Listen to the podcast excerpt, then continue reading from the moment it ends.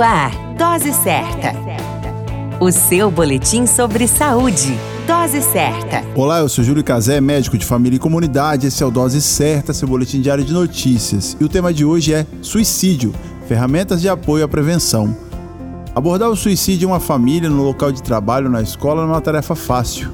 Gera uma angústia e preocupação de como o indivíduo vai lidar com o problema, uma vez que ele não tenha um suporte adequado, mas é necessário discutir.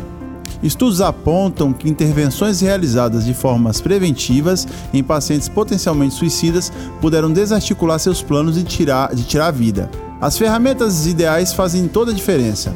Uma discussão colaborativa com a pessoa pode produzir segurança, onde na conversa incluam estratégias para lidar com o sofrimento, remoção do acesso ao menos e uma lista de pessoas e organizações a serem contatadas em caso a pessoa se sinta angustiada ou se torne potencial suicida no futuro.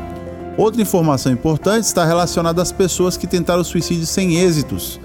O indivíduo deve contar com apoio responsável e receber um número de contato com o nome e o telefone de alguém que o acolha em caso de crise, para o qual podem telefonar se, a sua situação piorar.